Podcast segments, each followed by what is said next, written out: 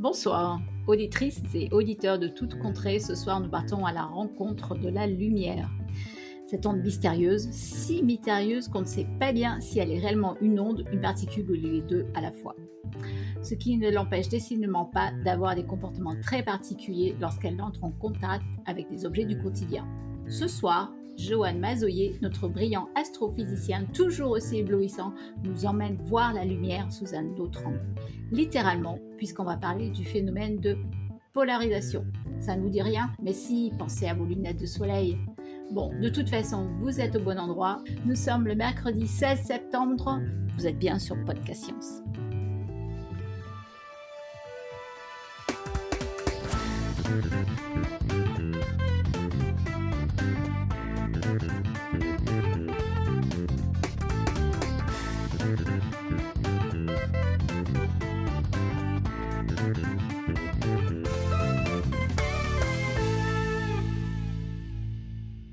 Alors ce soir, c'est moi, Irène, qui vais vous présenter cette émission. Et nous avons un fantastique tour de table. Et nous allons commencer avec Eléa depuis Strasbourg. Bonsoir tout le monde. Ensuite, on a Pascal à la technique près de Mulhouse. Salut tout le monde. On a Cléora depuis Perdu, ville. Salut à tous. Nous avons Alexa qui brûle à Los Angeles. Salut tout le monde. On a Robin à Paris. Salut. Et on a Pierre Kerner depuis Paris aussi. Hello. Et puis bien, bien sûr, on a Joanne qui est aussi à Paris et qui nous fait le, le dossier de ce soir. Salut tout le monde. Du coup, bah, vas-y, lance-toi. Parle-nous de polarisation. Alors, donc ce soir, on parle de polarisation. Ça fait longtemps que je vous voulais vous en parler et c'est absolument euh, un enfer de vulgarisateur. C'est vraiment pas facile à expliquer. Et d'ailleurs, même pour les chercheurs, c'est pas évident non plus. Voilà. Donc, un collègue chercheur qui est un spécialiste français d'instrumentation optique pour l'astronomie le disait encore dernièrement la polarisation, on devrait tous en faire plus, mais personne n'y comprend rien.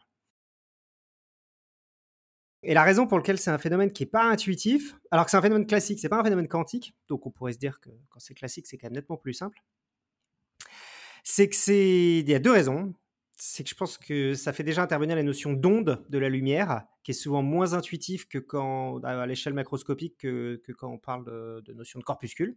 Donc je vais revenir sur toutes ces notions-là. Et puis il y a aussi le souci de la, vision en 3D, en fait. C'est une notion qui ne marche pas si on fait que des ondes 2D. Et du coup, en fait, ça devient, c'est compliqué pour tout le monde, en fait. Et donc, je ne vais pas trop m'éterniser sur la notion physique en elle-même, parce que parce qu'il n'y a pas de physicien ce soir et que du coup, ils vont arrêter de m'écouter si je fais ça. Et on va seulement prendre, donc on va aller rapidement, et après on va prendre trois exemples qui utilisent la polarisation, dans trois domaines que sont les lunettes, la biologie et l'astronomie.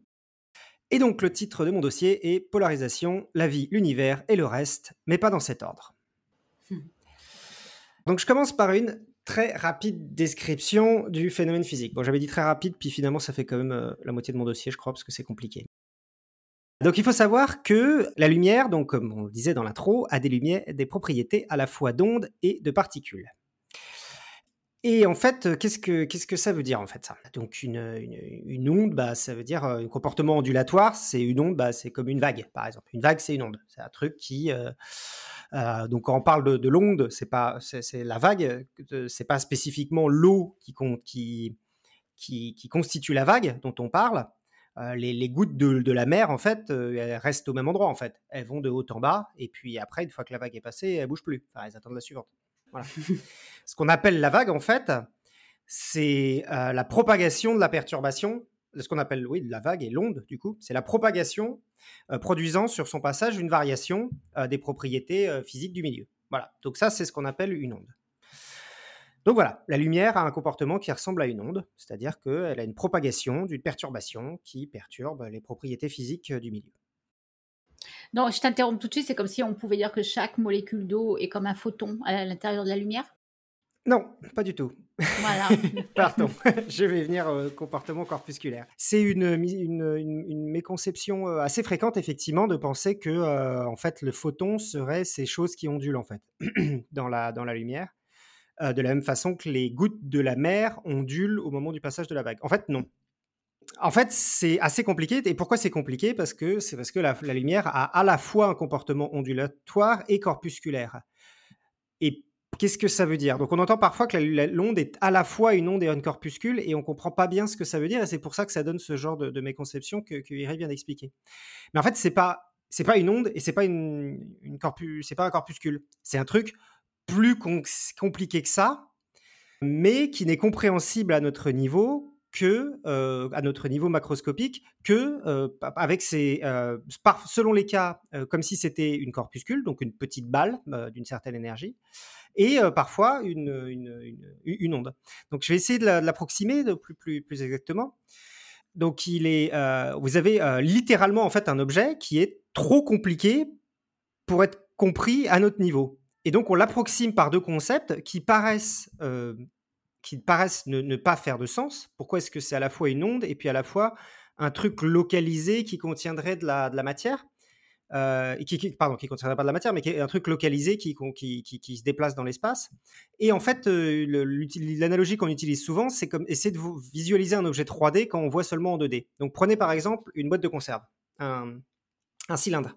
Si vous le regardez par le haut, le cylindre, vous allez voir un rond. Si vous le regardez par le côté, vous allez voir un Rectangle. Rectangle, parfait. Et donc là, vous avez un truc où si vous essayez d'observer une boîte de conserve en 3D, si vous essayez de l'observer en 2D, selon l'angle que vous allez utiliser pour le regarder, vous allez euh, voir deux objets qui sont a priori incompatibles. C'est à la fois un rond et un triangle. Mais en fait, l'objet que vous cherchez, c'est ni un rond ni un triangle. C'est juste qu'une fois projeté à l'échelle euh, sur une feuille 2D, ça a ces deux propriétés-là. Et en fait, bah, c'est la même chose pour l'objet en fait quantique, qui est juste une, qui a ses comportements d'ondes parfois et de particules parfois quand on le projette dans notre réalité macroscopique. Et d'ailleurs, on peut même aller plus loin, en fait, c'est-à-dire que même une, balle de ping-pong, euh, par exemple, peut avoir un comportement ondulatoire, en fait. Mais l'onde associée, en fait, à l'échelle macroscopique, en fait, elle est totalement. Euh, ça n'a plus de sens de considérer pour des gros objets comme ça, on considère plus que les objets comme des, particules. Mais quand on descend plus petit, euh, avec des objets qui sont très très petits, là, on commence à voir les comportements ondulatoires. Et c'est là le premier problème, c'est justement ce que je vous dis, c'est qu'on est quand même vachement plus habitué au phénomène corpusculaire condulatoire à notre domaine. Et du coup, c'est aussi comme ça qu'on a du mal à, pour, ça qu'on a du mal à comprendre la, lumière. Donc, par exemple, si je vous dis que la lumière, c'est un paquet de petits grains d'énergie, et euh, bah, on peut par exemple assez comprendre que le soleil chauffe votre peau en imaginant des petits grains euh, de lumière euh, qui ont chacun une petite énergie et puis qui tapent votre peau en lui transmettant l'énergie. Et donc ça fait, vous imaginez, des petites balles de tennis qui arrivent et tac, tac, tac, tac, qui tombent sur votre main.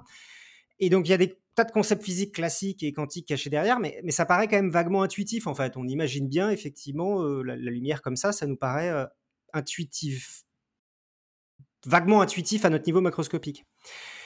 Et à contrario, en fait, les propriétés ondulatoires de la lumière bah, sont souvent un peu plus bizarres, même si elles restent des propriétés classiques, même si on reste euh, en dehors du quantique. Par exemple, si vous faites passer un faisceau laser au travers d'un petit trou, la tâche faite de l'autre côté du petit trou va être inversement proportionnelle à la taille du trou. Donc, c'est-à-dire que plus le trou est petit, plus la tâche est grande. Et ça, bah, c'est pas. Alors, c'est pas ça, ça s'écrit sans trop de problèmes. Vous pouvez même faire des analogies avec les vagues. Ça marche aussi avec les vagues de l'océan, hein, mais. Euh, mais c'est pas. C'est ça, on, peut quand même l'observer, quoi. On peut l'observer, mais ça paraît pas super intuitif quand même non plus, quoi. Que plus l'entrée du port elle est petite, plus les vagues vont vont rentrer dans la baie. Enfin, plus les vagues vont bah. se disperser dans la baie. Donc bah, euh, en gros, là, ce que tu veux dire, c'est comment on peut s'inspirer d'un phénomène naturel qui nous permettrait de voir ça avec les vagues euh, dans, je sais pas moi, justement, euh, comme tu dis, dans, la baie. Quel est le, je sais pas, est-ce que tu as un exemple concret dans lequel on verrait qu'en passant par une digue ou un truc comme ça, on a des vagues qui sont plus grandes derrière? Et donc ça c'est pas plus grande, c'est-à-dire que en fait c'est que la, le faisceau de si vous faites l'entrée de la digue, donc vous imaginez une, une crique, une crique, oui, c'est ça, avec une petite entrée où vous pouvez faire changer la taille de l'entrée et il y a des vagues qui apparaissent, qui arrivent. Et en fait, plus euh, la crique est petite, plus le faisceau, l'angle du faisceau en sortie sera grand. C'est-à-dire que les vagues vont se propager de plus en plus euh, largement. Ah, mais c'est comme le pchit de la cuisine. Plus tu fais le trou petit et plus ça, disperse l'eau quand ça sort, non? Euh, Le pchit de la cuisine. Je- Pardon, je suis pas sûr de. Alors, je. je- Alors, euh, moi, regarde, par exemple, j'ai mon, j'ai mon truc pour pouvoir arroser Gigi quand elle est passage. Voilà ça. Ouais. Tu vois? Exactement C'est ça, le- Pierre. C'est Le spray, un ouais. à, à plantes, voilà, le spray. Un Si je vaporisateur. le- Si je le, si j'ouvre euh, le truc le plus large possible, le, le, le spray euh, fait quelque chose de ben, rectiligne, alors que si je le ferme plus, eh ben ça fait un spray. Parce que ça pourrait être aussi un effet que quand tu diminues le trou, la pression augmente et que du coup, tu. C'est le- la loi de Bernoulli. Et que du coup, tu. as un débit euh, constant, mais du coup, tu as. Stable ratio. Donc en Ouais. gros, on se, se base Plus plus, si tu sur diminues le trou, que- ça augmente la vitesse. Donc, euh, je suis pas sûr et Ou pas l'effet bon. Venturi, non Un truc comme ça aussi? Oui, c'est ça, effet Venturi. J'ai retenu des trucs de mes cours de prépa, je suis. Ok, donc très mauvaise analogie, je, la referai plus. Donc je suis pas sûr, mais voilà, voilà. Mais donc du coup tout ça pour dire que, mais je, je- on, on- on va y aller doucement et du coup vous allez comprendre des propriétés d'onde de la lumière. Et donc justement pour les physiciens qui nous écoutent, cette partie va ressembler un peu à un jeu de tabou parce que je vais essayer donc de faire toucher euh, le concept de polarisation sans dire les mots champ, électromagnétique ni propagation. Et je vais demander à Pascal de bien écouter cette partie et de buzzer s'il entend un de ces mots ou d'ailleurs tout autre gros mot physique. Ah, Voilà. pétard. Propagation Ah, ça marche pas quand je Ça le fais, tiens. Propagation Est-ce que t'as bien noté les mots, Pascal? Attention. hein. Donc, quelles sont les caractéristiques d'une onde Elle est électromagnétique. Non, non, non. elle l'a dit. Ça buzz là, ça buzz. Je crois qu'il y a une euh, notion de propagation des ondes, non? C'est bien ce que je pensais. Donc, vous imaginez une onde, euh, une Mais alors, vague, pas du tout. En l'occurrence, là, moi, je suis assez perdue. Je n'arrive pas à l'imaginer, ton onde. une vague, voilà, une vague Voilà, qui se, une vague. qui se déplace. Bah, justement, elle se déplace, elle se déplace, c'est compliqué parce qu'en fait, le truc Bah qui se oui. déplace, c'est pas de la matière. Bah ouais, c'est même pas non, des non, photons. Alors, c'est l'onde quoi qui se, bah, c'est l'onde qui se déplace. C'est, mais c'est ce truc-là qui n'est pas de, qui, n- c'est pas le déplacement de la matière. Donc, je vous rappelle la définition que, que j'ai euh, notée plus haut là, pour être sûr de, d'avoir Ouais. précise. euh, voilà. Euh, c'est euh, la propagation. C'est terrible, ce truc. Déplacement. C'est le déplacement d'une perturbation produisant sur son passage une variation réversible des propriétés physiques locales du milieu. Bon, mais ça veut rien dire du tout, ce truc. C'est-à-dire ce qu'on appelle l'onde, c'est le déplacement d'une perturbation euh, qui va euh, modifier le milieu, ce- de- une des, cap- de- de- des caractéristiques du milieu à cet endroit-là. Mais il n'y a pas de déplacement de matière. Donc, dans le cas de la Ah. vague, ce que ça va modifier, c'est la hauteur de la goutte. Tout à fait. La Regarde. hauteur de la... C'est c'est comme euh, la force dans Star Wars. C'est pas la matière qui se propage. Tu vois, quand euh, Euh. il fait bouger. tu vois. Bah, Alors, peut-être que peut-être que les analogies euh, en géologie elles sont mieux du coup parce que genre si tu prends euh, un- un- une bande de terre comme ça tu vois bien euh, les ondes euh, verticales là euh, où c'est pas la terre qui se déplace euh, juste- ça fait juste de haut en bas et puis les ondes de compression où ça se déplace pas non plus mais ça se comprime juste à des endroits. Et de la même façon pour les ondes de son aussi, l'air ne se déplace pas, c'est l'air qui se compresse et qui se dilate euh, en, en avançant. Ah pardon, en avançant pas justement, l'air ne bouge pas, c'est l'onde qui, se, qui en avançant fait se contracter et se dilater euh, l'air localement. Ah, je crois que j'ai compris, moi. Et quand on fait une Ola, on, s- on change pas de siège. Quand on fait une ola, on change pas de siège, c'est la hauteur de nos mains qui change. C'est bon j'ai compris. Et c'est pas évident hein, parce qu'effectivement une onde c'est pas forcément c'est pas il y a pas de déplacement de matière, il y a pas de déplacement de forcément du, du milieu qui qui, qui, qui- Alors attends, parce que tu dis qu'il n'y a pas de déplacement de matière, mais en fait, c'est qu'il n'y a pas de déplacement de matière selon l'axe de l'onde. Enfin, selon la, selon la, euh, selon le déplacement de l'onde. Mais Selon la même direction de déplacée propagation. localement. Non, mais pas propagation. Je l'ai j'ai fait exprès de pas le dire. C'est ça, il n'y a pas de matière dans cette direction-là, oui. Mais donc, il y a quand même un déplacement de matière, mais il est local. Il n'est pas selon la direction de propagation, oui. Enfin, selon la direction dans laquelle l'onde se déplace, oui. d'accord. Voilà. On y arrive. Mais c'est intéressant tout ça, du coup, on va. Voilà. Donc, comment est-ce qu'on peut. euh, quelles sont les propriétés qu'on peut voir sur une vague? Que- Comment est-ce qu'on pourrait déterminer, en fait, les propriétés de, de, essayer de décrire la vague avec un minimum de paramètres possibles? La fréquence Combien et de la surfeurs il y a hauteur. dessus La fréquence et la hauteur, bravo. Euh, donc très bien, la hauteur, bah, c'est ce qu'on va appeler l'amplitude d'une onde. Et la fréquence, c'est qu'on peut aussi euh, appeler, enfin qui est reliée à ce qu'on appelle la longueur d'onde, qui est grosso modo bah, la longueur entre les deux, les deux crêtes de la vague. Et qui est reliée à la fréquence, qui est en gros, si vous chronométrez, bah, combien il y a de vagues qui passent dans un certain temps. Quoi. Et la température? Bah, la température, elle a, tu peux avoir des.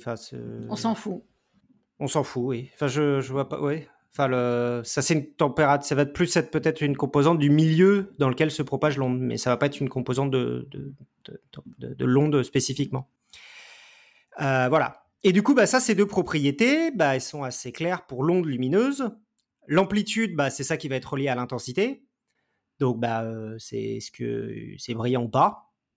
Et bah, ça, enfin, c'est assez clair, voilà. Donc, l'onde qui nous permet du Soleil ont des plus grandes amplitudes que les ondes qui nous parviennent de, euh, euh, d'une étoile, voilà. Et puis, euh, et puis l'autre, bah, la, longueur d'onde, c'est ce que nos yeux interprètent comme les couleurs.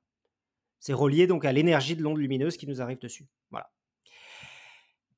Et est-ce que vous pensez du coup à une autre propriété et qui est pas facile à voir parce que du coup c'est là qu'on pense en 2D en fait. La longueur d'onde.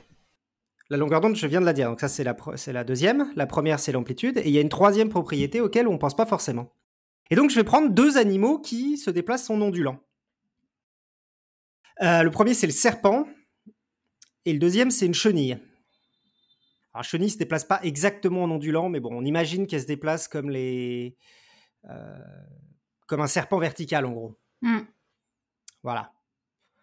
Donc vous les représentez bien dans votre tête et vous voyez qu'il y a une différence entre la façon dont ils ondulent. Le serpent, il va onduler de gauche à droite et la chenille, elle va plus ou moins onduler de haut en bas Ou de bas en haut.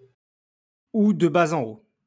Et pareil pour Ah le non, non, serpent, non, ça- par contre, elle se retourne pas, donc c'est pour ça que ça, ça marche pas. euh. Oui, puis il y a le sol aussi pour la chenille, donc c'est pour ça ici que c'est pas évident comme analogie. C'est c'est une bonne analogie, mais c'est pas non plus une analogie parfaite. Mais cependant, il y en a, euh, tu aurais pu utiliser, il y en a qui font ce mouvement-là. Le ver de terre? de- Non, non, non, dans l'eau, en fait. Pour que ça fonctionne, Ah. il faut que. Ah oui. Et donc, il y a certains vers qui, qui ont ce mouvement ondulatoire dans l'eau. C'est ça. Il y en a qui le font verticalement et l'autre qui le font horizontalement. Exactement. Voilà. Et donc, vous voyez qu'en fait, là, c'est une autre définition de cette onde, enfin, une autre propriété de cette onde-là, en fait, c'est si on se place face à la bestiole, quelle est la direction de son ondulation? Alors c'est marrant parce que on parlait des, des ondes sismiques tout à l'heure, c'est exactement la même chose. Tu en as des, des différentes euh, euh, directions. Et on appelle ça comment? Appelle La ça- polarisation. Exactement, c'est la polarisation des ondes sismiques. Euh, voilà, et du coup, bah, c'est exactement ce- ça qu'on veut dire, en fait, c'est euh, le... euh, donc, euh, de- de- les- les- donc le- on voit, donc, par exemple, une vague, ça a une polarisation verticale, comme le... pas comme le serpent. Le serpent, il a une polarisation horizontale. Oui. Voilà, si on se met euh, face à lui. Donc voilà, là, vous, mais vous pouvez vaguement comprendre que quand même, si on se place avec ces deux animaux-là, on voit bien qu'ils ondulent tous les deux, mais ils ondulent pas exactement de la même façon. Et c'est là où ça devient euh, compliqué. Donc la, la polarisation, donc c'est la direction de l'ondulation lumineuse en fonction du temps. Et là où ça devient bizarre, et où ça devient vraiment assez difficile à imaginer de votre esprit, mais je vais vous demander d'essayer, c'est qu'il n'y a aucune raison en fait que cette direction de l'onde reste la même en fonction du temps. Vous pouvez imaginer un serpent qui se met à onduler verticalement, puis horizontalement, puis verticalement, puis horizontalement, et qui continue comme ça. Et donc, à ce moment-là, vous verrez que cette direction de l'onde, cette direction de, pardon, c'est pas cette direction de l'onde, mais cette direction de la, d'ondulation, elle va être, euh, bah, elle va être euh, soit, euh, elle va être, on pourra, bah, par exemple, si elle bouge comme ça et que le- le- la forme de, ce, de, cette, de cette direction euh, forme un cercle, on parlera de polarisation circulaire. Bon, je vais pas trop en parler de la polarisation circulaire parce que ça fait un peu des nœuds à la tête, mais gardez-le en esprit. Ouais, imaginez un serpent qui se met à tourner, euh, à, à onduler de gauche à droite, puis de haut en bas, puis de gauche à droite, et vaguement continuellement comme ça. Il y a Genre chenille. Une chenille qui fait le tour de la branche, ça marche ou pas? Hmm. Ah, Hein, hein. Je suis pas sûr. Euh, une, une gymnaste qui fait de la GRS avec son ruban dans tous les, dans toutes les directions. C'est peut-être possible de le faire avec. Oui, je pense que c'est possible de le faire avec un gymnaste. Je vous conseille d'aller regarder. Il y, a des, il y a des gifs sur internet qui le montrent, mais ça, ça fait mal à la tête en fait. C'est compliqué à le voir en 3D en fait, parce que c'est pas, c'est pas évident. Mais euh, au final, enfin, c'est pas, euh, enfin, c'est pas impossible à imaginer. C'est juste que c'est compliqué à, le- à la- se le représenter. Mais euh, si vous prenez dir- idéalement, si, vous le mettez juste face au serpent, dans ce cas-là, c'est assez simple en fait. Vous voyez le truc. euh, le serpent, vous avez l'impression qu'il va juste gauche-droite, et puis de temps en temps, il va euh, au bas, et puis, de temps en- et puis il commence à. On a l'impression que le- l'espace qu'il couvre avec ses mouvements, en fait, est un cercle.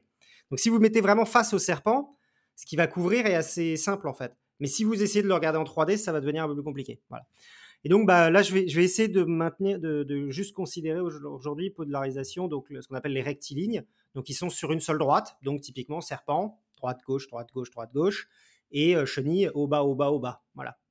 Et donc, bah, pour tirer l'analogie un peu euh, jusqu'à la corde, imaginez donc un trou dont proviendraient des serpents ou des chenilles. Ah non, mais ça, c'est, ça, c'est- ça heurte mon imagination. hein. Jusqu'à maintenant, ça allait, mais là, c'est. non, là, ça fait trop. Les serpents, c'est trop, là. Mm. Imaginons qu'ils sortent totalement aléatoirement. Euh, vous pouvez rien dire. Et donc, on va imaginer, par exemple, qu'on arrive à trouver un filtre qui stoppe tout ce qui n'a pas une ondulation euh, verticale. On le met devant le trou et il laisse passer du coup que les chenilles. Et euh, bah donc, euh, vous imaginez, en fait, en mettant ce, filtre-là, vous pouvez le faire tourner. Et vous pouvez considérer, par exemple, qui donc vous regardez combien il y a d'animaux qui sortent quand vous le mettez dans une direction, combien il y a d'animaux qui sortent quand vous le mettez dans l'autre direction. Et ça, bah, ça va vous donner en gros une orientation principale de la polarisation qui arrive. C'est-à-dire que c'est est-ce que c'est euh, principalement de la, de la, de la polarisation verticale? Est-ce que c'est principalement de la polarisation horizontale? Ou est-ce que c'est euh, à peu près euh, des, des trucs des trucs un peu aléatoires et qu'on n'en sait rien et qu'il n'y a, pas- il y a pas vraiment de différence entre les deux? Bah voilà. Et du coup, pardon, et si on a une polarisation qui tourne, comme tu disais là, ça peut passer, euh, mais en fait après ça va changer de direction. Si on a une polarisation qui tourne, en fait, ça va se décomposer selon, ça- avec ce filtre euh, vertical-horizontal, ça va se décomposer selon ces trucs-là. Euh, du coup, tu vas quand même avoir des choses euh, intéressantes, mais euh, ça va pas être aussi simple que euh, juste. ça, euh, c'est- voilà. Ouais. Mais du coup, je, je voulais pas trop parler de, Pardon. d'éco- de- de polarisation circulaire parce que c'est un peu, ah, enfin, c'est l'étape d'après et je voulais rester assez simple parce que c'est déjà compliqué. Voilà. Donc, on va rester sur polarisation rectiligne dans ce, voilà. Et ben donc en fait c'est donc là un filtre à polarisation, voilà, c'est un truc qui laisse que passer les choses qui ondulent verticalement ou qui ne laisse que passer les choses qui ondulent horizontalement.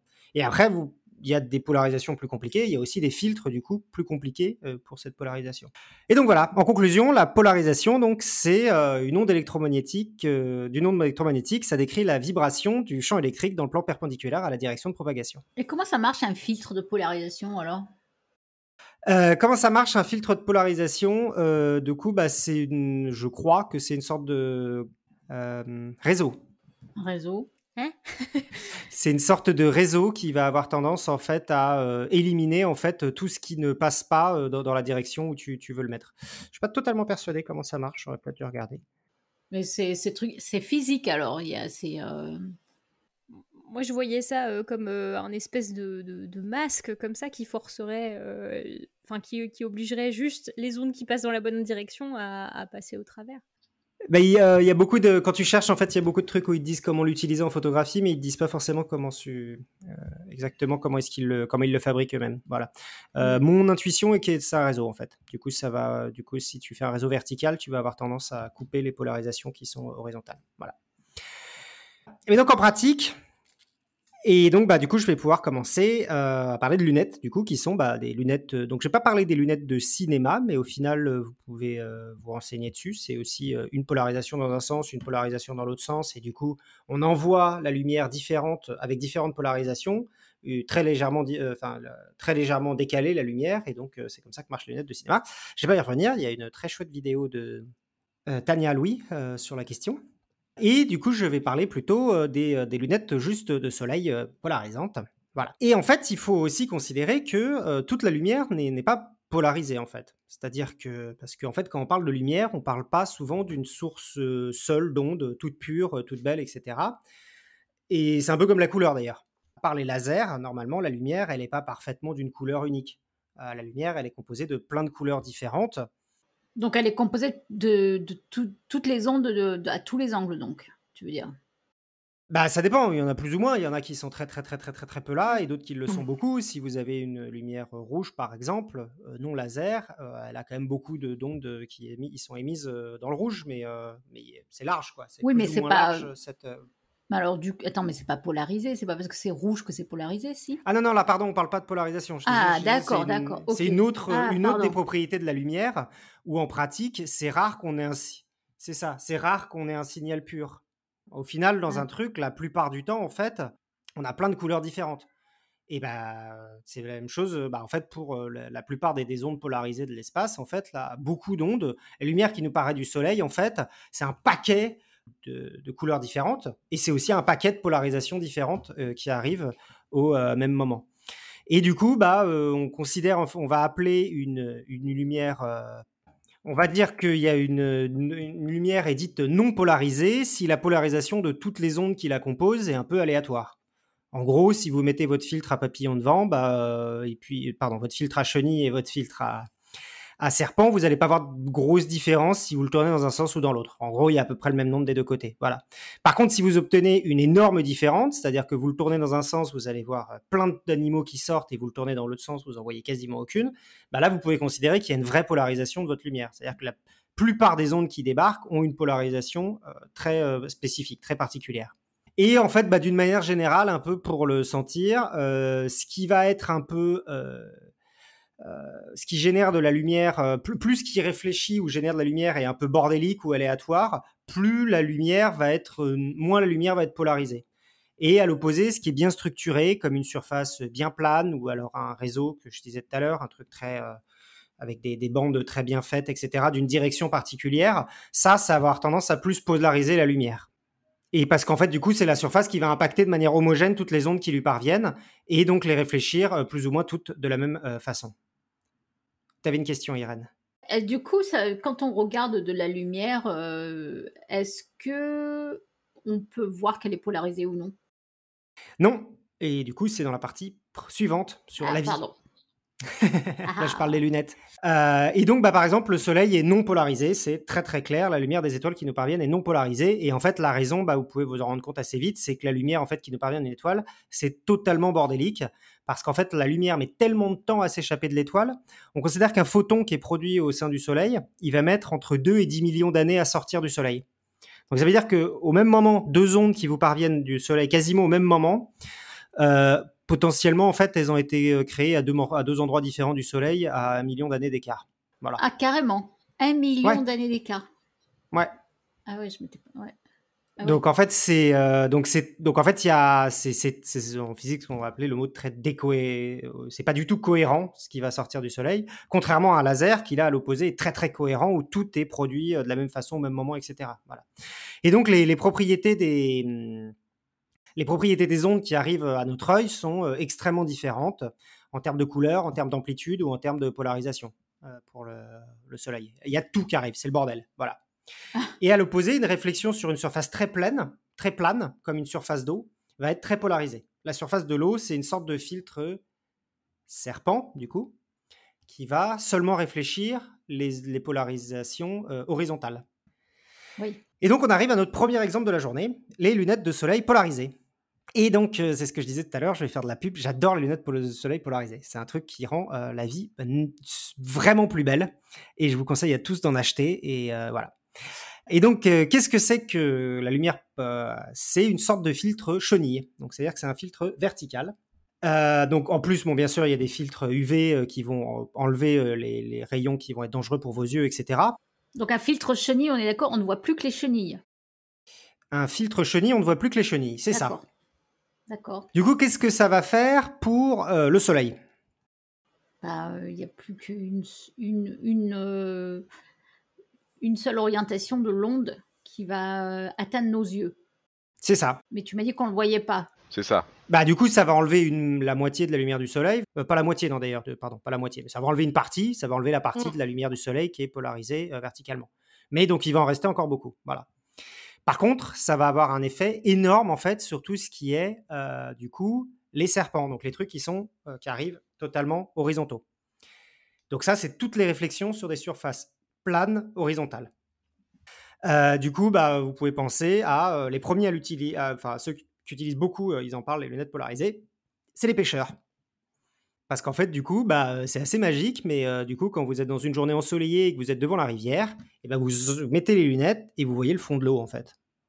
Parce que la surface devient la surface de l'eau qui réfléchit énormément de lumière et qui du coup est très visible quand vous le regardez en lumière non polarisée. Si vous mettez vos lunettes qui enlèvent tout ce qui est polarisation horizontale, et ben du coup ça disparaît. Et du coup vous voyez le, le fond de l'eau et du coup vous voyez les poissons. Bah, euh, moi, je comprends, je comprends que ça élimine euh, des, des ondes qui, qui nous polluent euh, la vision, mais alors j'ai pas compris pourquoi ça enlève celles qui sont réfléchies sur l'eau, quoi. Pourquoi on voit Parce que celles qui sont réfléchies sur... Quand tu regardes la lumière, la lumière en lumière non polarisée, tu vois celle... Imaginons que tu, tu- l'eau soit parfaitement transparente et que tu n'aies pas de poisson. Ouais, Ce que tu vois, c'est l'onde qui se réfléchit sur l'eau et puis qui revient sur toi, et l'onde qui va dans l'eau, qui se réfléchit au fond et qui te Ouais. revient à toi. ouais, ouais.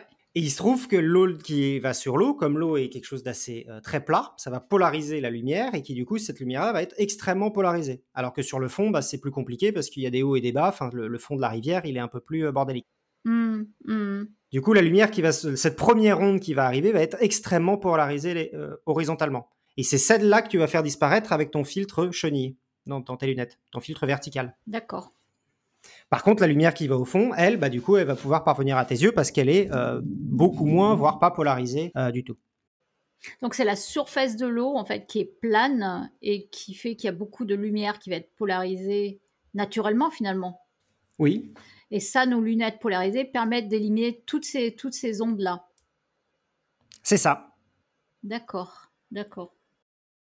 Et du coup, il y a Brusicor qui dit que c'est interdit dans les compétitions de pêche à cause de ça, justement. Ah bah je savais pas, tu vois, c'est du dopage de compétition de pêche.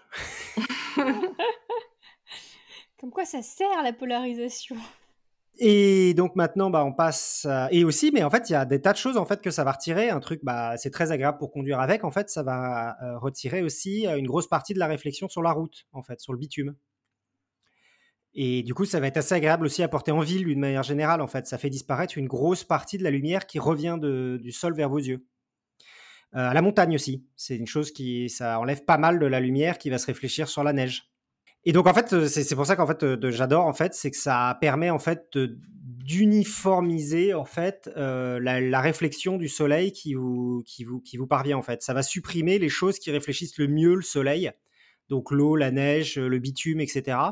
Et ça va du coup faire ressortir en fait, ça va faire augmenter le contraste de votre image. Vous allez mieux voir les arbres, vous allez mieux voir le, les, les, le- les- découpages des arbres sur le ciel, parce que du coup le ciel aussi va être, de- va être, on va enlever une grosse partie, parce qu'il y a une grosse partie de la lumière du ciel qui, est polarisée, qui va disparaître aussi.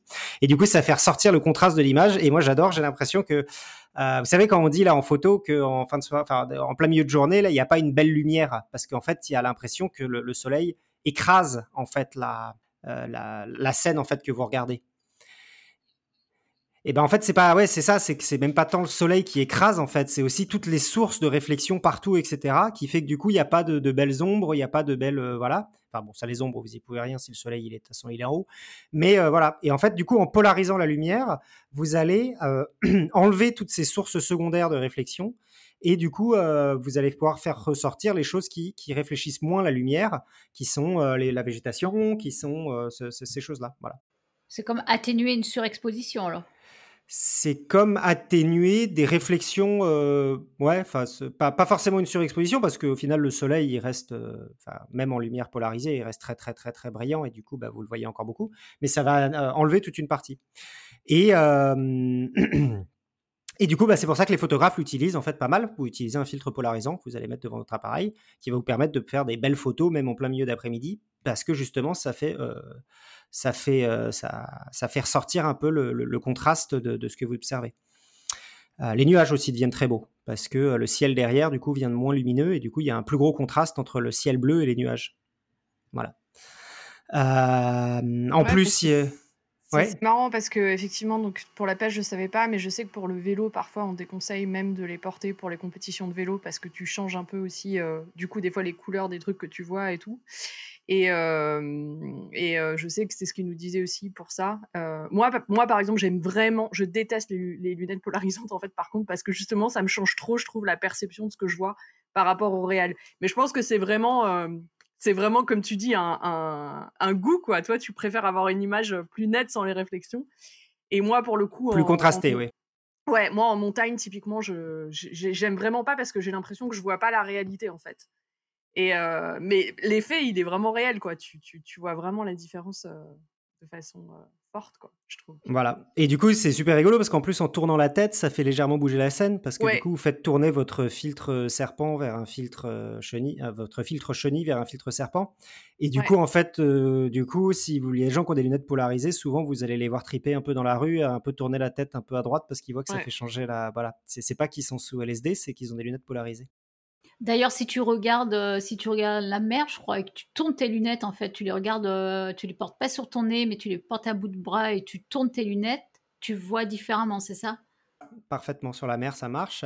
Et en plus, il y a des effets, donc euh, tu disais, de, de changement un petit peu de couleur. Donc, je vais pas rentrer dedans, c'est des effets qu'on appelle d'irisation, qui fait qu'en gros, il y a des effets couplés de polarisation et de chromatique, qui fait que du coup, ça fait parfois aussi apparaître des jolies couleurs euh, Mm. euh, sur certains endroits, et que vous avez l'impression que certaines, ça le fait sur les carrosseries des voitures. Je sais pas trop pourquoi. Moi, je, du coup, je, et du coup, là, tu, tu te retrouves à faire des, des mouvements de tête devant ta, devant la voiture. en tout cas moi. Mais bon. Voilà. Et du coup, bah, j'en viens à la question euh, de Irène. Est-ce que nos yeux sont polarisés? Est-ce qu'on pourrait se passer de lunettes polarisées? Et en fait, euh, bah non. En fait, nos yeux ne détectent pas la polarisation. Euh, mais est-ce que c'est le cas de toutes les espèces? Et bah, en fait, bah non, c'est c'est pas le cas. Comme d'habitude, nos yeux sont assez pourris et, le, reste du, règne animal peut, faire mieux. Voilà. Donc je vous reporte déjà un épisode qui nous avait fait Topo, c'était une chronique je crois, sur la façon dont les animaux voyaient la nature, où il avait principalement parlé de couleurs, mais voilà. Euh, Il y a d'ailleurs aussi un épisode de, de- très récent de Dirty Biology où il parle beaucoup de ça aussi, sur la façon dont, ce qu'il y a dans nos yeux en fait vont détecter euh, d'une couleur et qu'est-ce que ça veut dire. Euh, mais donc ça, la couleur, encore une fois, donc c'est pas la même propriété de l'onde. La couleur, c'est la distance entre les deux crêtes de la vague. La polarisation, c'est la direction de l'ondulation, la direction d'ondulation. Euh, et donc, bah, une des explications au fait qu'il y ait beaucoup d'animaux qui détectent la polarisation, c'est que cette polarisation, du coup, permet de détecter des surfaces euh, planes, donc par exemple de l'eau. Euh, donc ça, c'est une des explications qui est expliquée. Donc certains, pas mal d'oiseaux ont des, effets de polarisation, comme les pigeons. Il y a aussi les abeilles, je crois. Et je crois que, je parle sous contrôle des biologistes, mais je crois qu'il y a aussi dans beaucoup de cas, euh, c'est pas forcément euh, évident de savoir exactement pourquoi est-ce qu'ils sont euh, ces, éléments de, polarisation. Euh, donc je vais y venir après à quelques exemples spécifiques, mais c'est vrai que ça paraît un peu exceptionnel. On se dit comment ça se fait qu'ils détectent ce genre de choses alors que nous on n'y arrive pas et que ça paraît en fait une propriété compliquée en fait à, à, à dé- à décrire pour à, trouver pour l'évolution. Mais en fait, si on y réfléchit, en fait, nos yeux, donc le, signal lumineux, c'est un truc euh, quasiment, euh, enfin, tout, détecter les, ondes électro, détecter la lumière, c'est un truc quasiment tous les animaux ont pour analyser leur environnement. Et euh, si on y pense, en fait, c'est euh, tout, donc toutes les propriétés de cette onde qui nous parviennent peuvent être analysées et sont. Et si on y réfléchit, en fait, on arrive à détecter un truc qu'on interprète en couleur, mais qui est une sorte de l'énergie de l'onde qui nous parvient. On arrive à en dire que c'est de la couleur. Et donc, en fait, c'est ça. On a un détecteur en fait à l'intérieur de notre, œil qui calcule la fréquence de l'onde qui arrive. Et déjà, rien que ça, c'est exceptionnel en fait. Et l'amplitude de l'onde, bah, on y arrive aussi très bien. Vous, êtes capable, euh, quand vous voyez deux étoiles, vous êtes capable très facilement de dire s'il y en a une qui est plus brillante que l'autre, par exemple. Enfin, très facilement, pas forcément très facilement, mais euh, s'il y a une, grosse différence de brillante, vous pouvez le voir. Mais ça aussi, bah, notre œil est limité. Par exemple, si deux étoiles sont proches en luminosité, vous n'êtes pas forcément capable de dire laquelle est la plus brillante, parce que vous n'avez pas forcément le plus euh, un, une, un, un- un petit, euh, assez le- une sensibilité assez petite aux différences en fait. On voit aussi, euh, par exemple, qu'il y a une saturation, par exemple, de- sur l'amplitude.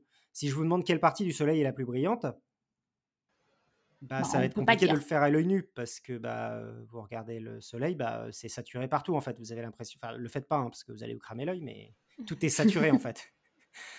Et, euh, et même d'ailleurs aussi les valeurs les plus inférieures en fait. Il y a des parties de notre œil qui, sont plus sensibles à des très très basses variations de lumière que d'autres. Donc des, parties de notre œil qui sont plus sensibles à la partie amplitude de l'onde, qui sont les bâtonnets, alors que les cônes sont, plus, sont moins sensibles à cette partie amplitude, ils arrivent moins à détecter des signaux très faibles. Par contre, ils sont plus, beaucoup plus sensibles à la partie couleur, à la Alors non, euh, non, non, non, c'est pas ça. C'est euh, en fait les, les cônes, t'en as trois chez l'homme, t'en as trois différents euh, qui te permettent de discriminer les couleurs. Euh, chacun ayant un seuil de détection de couleurs plus ou moins, plus ou moins. Enfin voilà, par exemple, t'as des cônes bleus, des cônes, des cônes rouges et des cônes verts. Et chacun a sa, sa sensibilité spectrale préférée. Et comme tu en as plusieurs, tu discrimines plus ou moins. Les oiseaux, certains en ont quatre, justement, dont un dans l'UV qui permet de discriminer encore plus. Et la différence, en fait, entre les bâtonnets et les cônes, c'est que les cônes sont sensibles à la lumière euh, de forte intensité et les bâtonnets de faible intensité. Et si on voit en noir et blanc la nuit, en fait, dans une faible intensité, c'est parce qu'on n'a qu'un seul type de bâtonnet. Donc, euh, voilà. Et ensuite, le seuil de détection des bâtonnets va dépendre des espèces. Les chauves-souris, par exemple, sont censées avoir des cônes euh, qui sont. Euh, Elles peuvent être bleachées plus facilement, justement. Euh, leurs cônes sont bleachés plus facilement que nous, et leurs bâtonnets sont censés aller plus loin dans l'intensité faible, par exemple. Donc, euh, Ce qui n'est pas étonnant pour des animaux qui vivent de nuit au final. voilà, ce qui n'est pas étonnant pour des animaux qui vivent de nuit. Du coup, tu as vraiment, ce- cette, chez les mammifères en tout cas, et chez pas mal d'espèces, cette dualité entre les cônes pour la journée, les bâtonnets pour la nuit, et une espèce d'activation hybride de tout le monde pour les lumières un peu intermédiaires.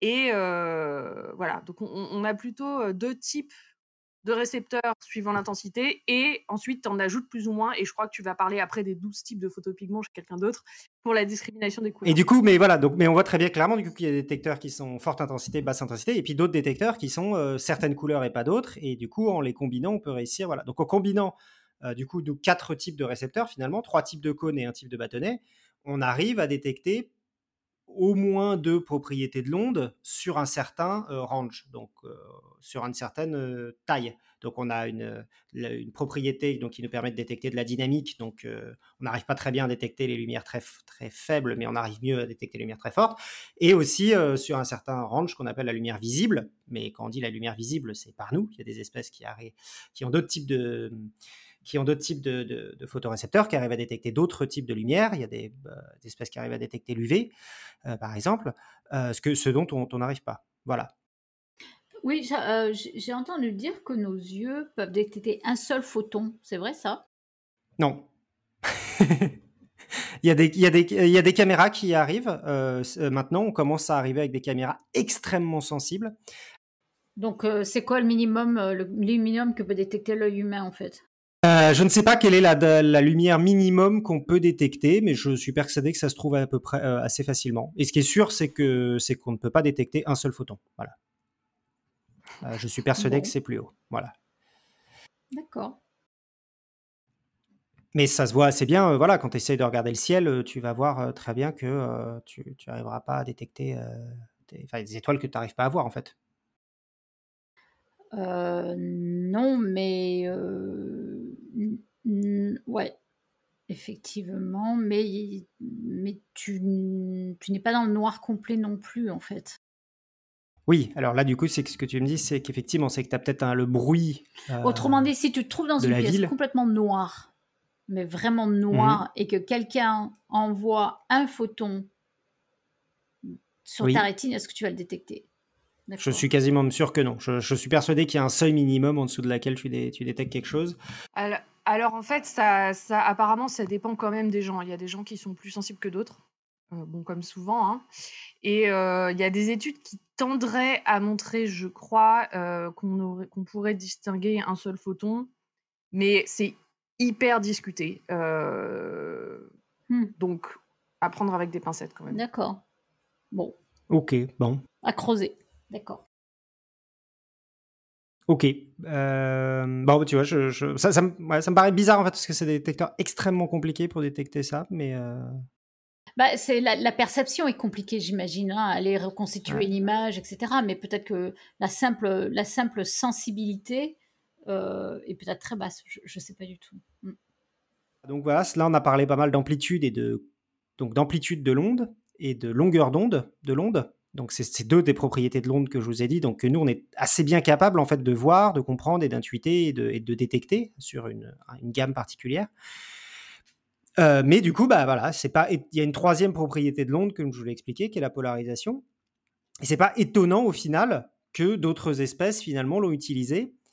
Euh, parce qu'au final, euh, comme je vous l'ai dit, euh, la, l'intense, la, lumière est une, des, un des, signaux en fait que quasiment euh, toutes les espèces vivantes en fait vont utiliser euh, pour s'orienter dans l'espace, détecter des prédateurs ou de la nourriture euh, dans l'environnement qui nous entoure. Donc, bah, l'idée c'est d'utiliser toutes les propriétés à votre disposition et donc bah, aussi la polarisation. En particulier d'ailleurs dans des espaces sous-marins. qui donc un, dans un environnement sous-marin où il n'y a pas forcément beaucoup de lumière et où euh, l'eau a tendance à diffuser énormément et donc à polariser énormément euh, la, la lumière qui, qui le traverse. Voilà. Et bien sûr, la championne dans tout ce qui est euh, yeux et la squille, squille, squille, je crois, ou la crevette menthe. Donc vous en avez sans doute déjà entendu parler pour ces euh, 12 types de photopigments, alors que les humains n'en ont que 3. Euh, et donc les crevettes mangues, euh, donc c'est menthe. Donc et puis en plus ils, ont des pinces qui peuvent, euh, qui permettent de, découper des coquilles de, de, bigorneaux à la vitesse de, l'éclair. Donc ces, ces, ces, bestioles qui sont déjà avec des yeux assez, assez perturbants sur le, nombre de, photorécepteurs qu'ils ont, de photopigments qu'ils ont, sont aussi des espèces qui sont capables du coup de détecter la polarisation. Et alors, ils n'ont pas seulement deux polarisations euh, comme vos lunettes, là, euh, de polarisation euh, serpent-chenille. Ils sont capables de détecter six types de polarisation. Donc, horizontale, verticale, les deux en diagonale, et même des polarisations circulaires.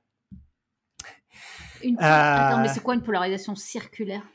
J'en ai un petit peu parlé au début. C'est comme si, si tu te places face au déplacement de l'onde, tu regardes le serpent comme si tu étais en face.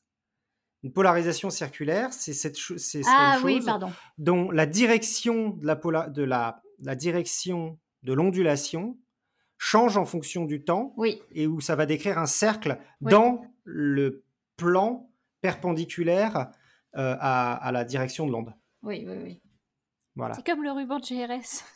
C'est comme le. Je crois. Je suis pas totalement sûr sur le ruban de GRS en fait, parce que là, il y a quand même un mouvement du, du ruban. C'est comme. ah, c'est. hmm. Je pense que c'est possible de faire le mouvement, cela dit, mais. euh, La chenille qui tourne autour de sa branche. La chenille Oh. qui tourne autour de sa branche. Il faudrait que je réfléchisse à la question. Mais sinon, il y a des tas de gifs sur Internet pour regarder. ça- On, on- on voit, on voit ce qui se passe, mais c'est difficile à décrire. Ça pour ressemble à un ruban de GRS. Voilà. Euh, donc à ce jour, c'est les seuls animaux connus qui sont capables de détecter de la, circulation, de la polarisation circulaire. Et il est encore un peu trop tôt pour comprendre quel est l'usage de toutes ces polarisations par la crevette menthe. Euh, et en fait, il y a une vidéo qui a été faite, euh, qui, est très, qui est très marrante en fait, où ils ont fait une caméra en fait avec toutes ces différentes sortes de polarisation, et en fait, ils ont essayé de reproduire grosso modo ce que voyait la crevette en polarisation. Voilà. Donc ils filment des animaux sous l'eau, et puis ils disent bah voilà à quoi ça ressemble si vous le regardez sous l'angle de la polarisation. Voilà. Et donc on voit effectivement que ça fait ressortir bah, les mouvements en fait des créatures assez bien en fait parce que vous voyez imaginez bah, que ça se réfléchit sur le dos du poisson puis que le poisson se met à tourner et du coup bah ça va changer l'angle de la polarisation de la, réflexion et du coup ça va changer ce, ce truc là c'est assez assez rigolo à regarder donc je vous la conseille voilà. Et aussi donc ce qu'on a observé récemment c'est que ça changeait en fait ça les aidait en fait à s'orienter en fait sous l'eau et donc en fait, c'est le, même phénomène que, j'expliquais. ah, finalement, je l'ai sauté, donc je l'ai pas expliqué.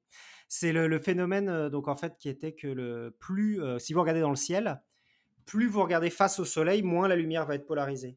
Et plus vous allez regarder loin du soleil, la lumière va être diffusée par le ciel et va faire un angle important entre le vous et le et le soleil si vous regardez, euh, ça peut aller jusqu'à 90 degrés. Donc le, le soleil émet, ça touche un endroit de l'atmosphère et ça va diffuser dans votre sens, très loin du, soleil. Donc ça, c'est l'endroit où ça va être le maximum de polarisation. Et, euh, du coup, bah, vous avez la même chose dans l'eau. Et donc, en fait, si vous regardez l'eau à travers avec un filtre polarisé, vous allez voir en fait un dégradé de polarisation. Euh, plus c'est loin du Soleil, plus c'est polarisé. Plus c'est proche du Soleil, moins c'est polarisé. Voilà. Et donc, bah, pour tester cette hypothèse, est-ce que c'est comme ça qu'elle fait vraiment pour s'orienter euh, Est-ce qu'elle utilise vraiment le Soleil pour s'orienter dans l'eau? Euh, du coup, bah, ils ont fait des, chercheurs sadiques, ont mis des crevettes du coup menthes sur des plateaux qui tournent donc le, terrier et la bouffe, sur, donc le terrier il bouge pas, mais le, plateau, la, bouffe est mise sur un plateau qui, au moment où la crevette a, attrapé la bouffe, le plateau se met à tourner dans l'autre sens à 180 degrés. Donc en fait le chemin qu'elle doit prendre est plus le même que celui qu'elle a à l'entrée, enfin n'est plus la même orientation. Euh, et en fait, et puis aussi, donc, et puis ils se sont aperçus que du coup, ils arrivaient plutôt bien à se, retrouver en, suivant le soleil. Et puis, ils ont aussi euh, fait des, pièges en cachant le soleil. Euh, et puis en le faisant des miroirs de manière à ce qu'on ait l'impression que le soleil arrive dans l'autre sens. Et du coup, bah, ça, effectivement, ça fait bugger les crevettes. Quand le soleil est à l'opposé, bah, du coup, elles se paument.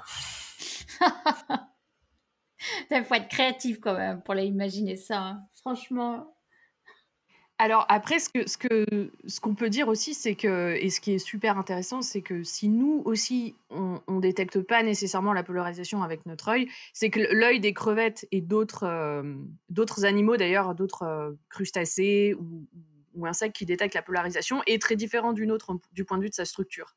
Et on pense que c'est notamment ça qui permet, euh, à ces animaux de détecter la polarisation plus efficacement elles ont des yeux à facettes et donc on imagine que c'est bien plus facile avec ce type, je ne vais pas rentrer dans les détails, mais Dieu, de, d'avoir un angle, de, de, pouvoir mmh. détecter les angles de la lumière que le, que le nôtre où finalement on a une structure très différente où la lumière va être concentrée notamment au niveau du cristallin.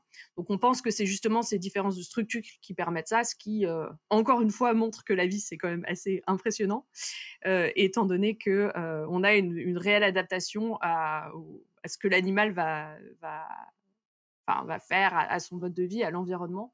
Pas mmh. toujours évidemment, mais dans certains cas. Euh, et ici au niveau de la structure de l'œil. Et du coup, bah, un truc, moi, je n'étais pas totalement sûr, je n'ai pas vraiment réussi à trouver la question, peut-être la réponse, peut-être tu l'as, c'est est-ce que finalement ces espèces-là euh, sous-marines ont beaucoup de polarisation parce que le Soleil est loin et du coup il y a moins de lumière? Est-ce que le fait qu'on ait euh, alors, ce qui est, alors, euh, ce, qui est avancé comme, euh, critère, c'est que c'est souvent pour les espèces qui sont plus, euh, tu sais, qui naviguent entre la surface et les fonds marins, justement. on, pense que pas mal d'espèces qui naviguent entre les deux, certaines crevettes qui sortent un peu de l'eau et qui rentrent dedans, ont ça justement parce que ça les aide à, à s'orienter de cette façon-là. On pense aussi que des espèces qui sont dans les fonds marins, parfois qui, où tu as peu de lumière, en fait, pouvoir avoir la, polarisation, ça va pouvoir aider à s'orienter plus efficacement.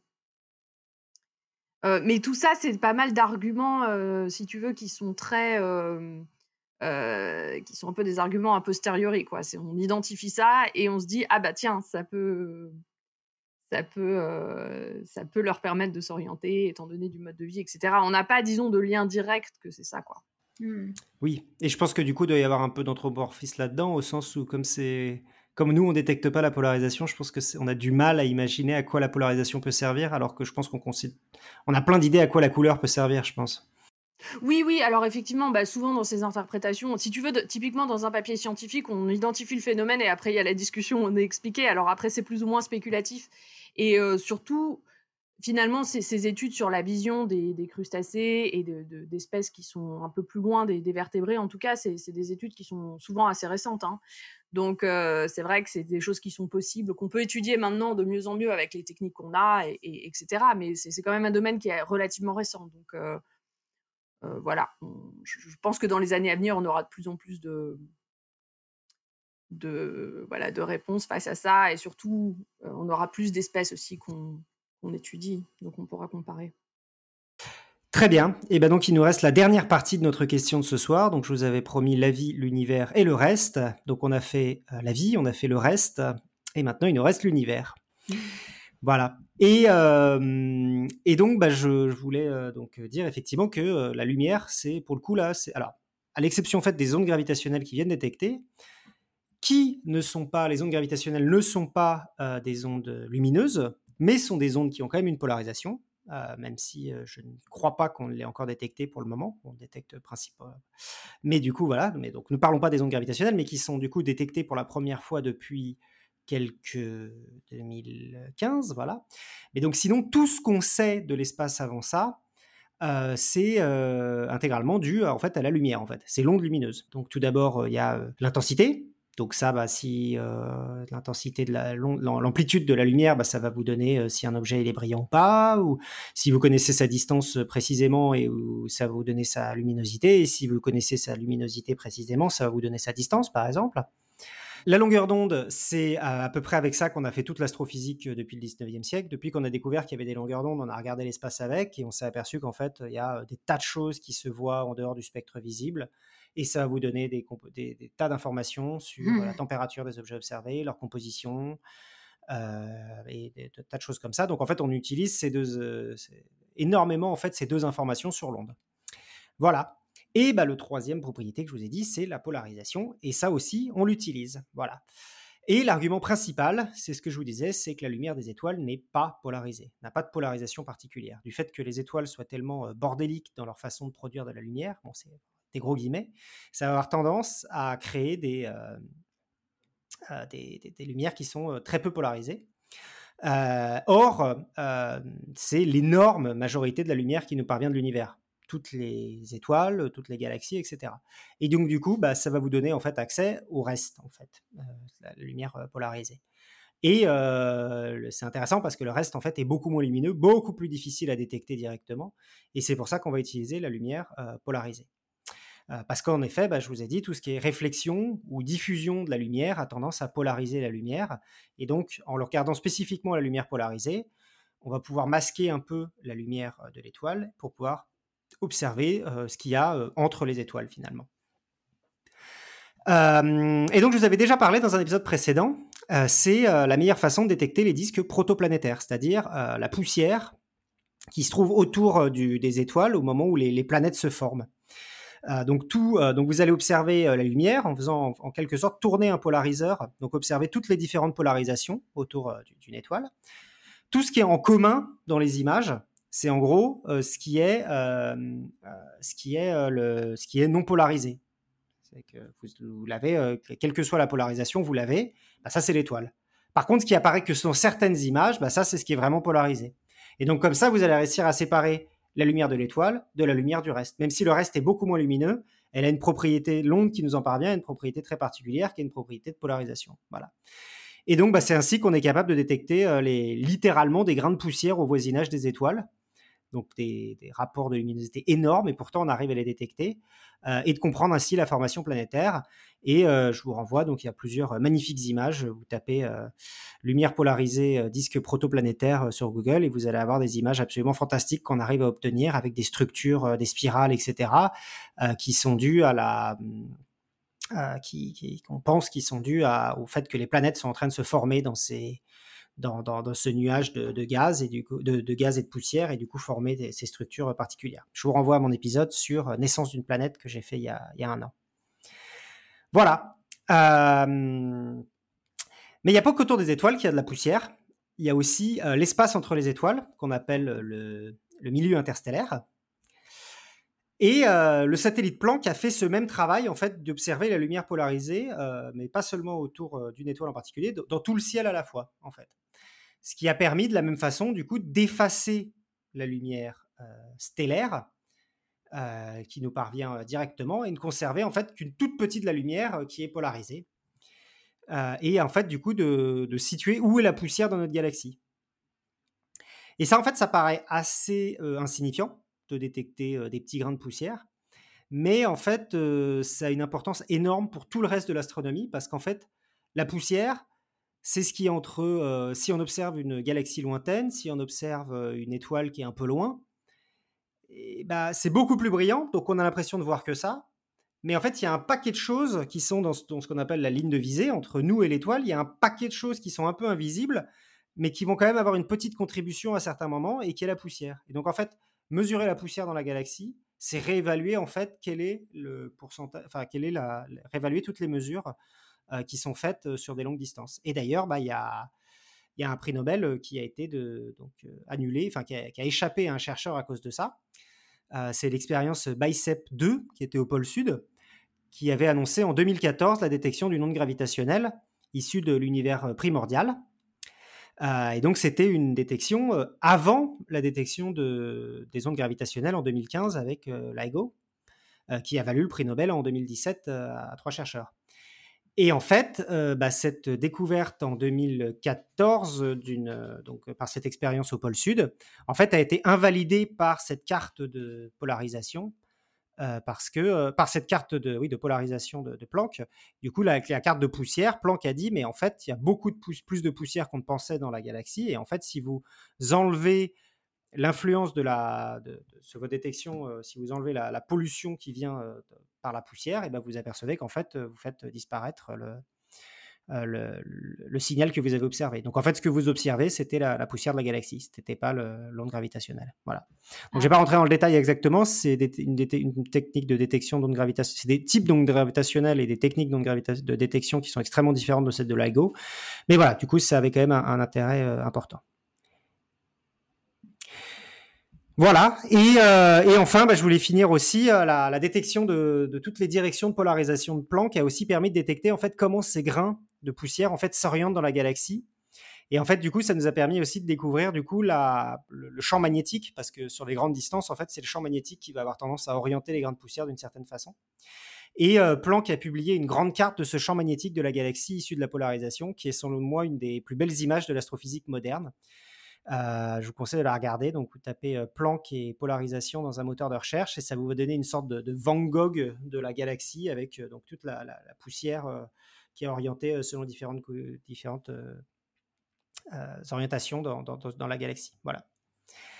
Voilà, et je voulais conclure aussi du coup sur cette, donc, cette troisième application qui en a encore, c'est tout, tout, tout, tout, tout, tout début, c'est que certains chercheurs du coup se sont aperçus qu'à même à très très grande distance en fait, on pouvait détecter la façon dont une forêt euh, de la végétation euh, pouvait euh, polariser la lumière par rapport à une, quelque, à, une surface d'eau ou un terrain de football. De football, ou, enfin, terrain de football, non, c'est de la végétation aussi, mais oui, c'est ça, c'est dans l'étude, je crois qu'il le faisait avec un terrain de football, du coup.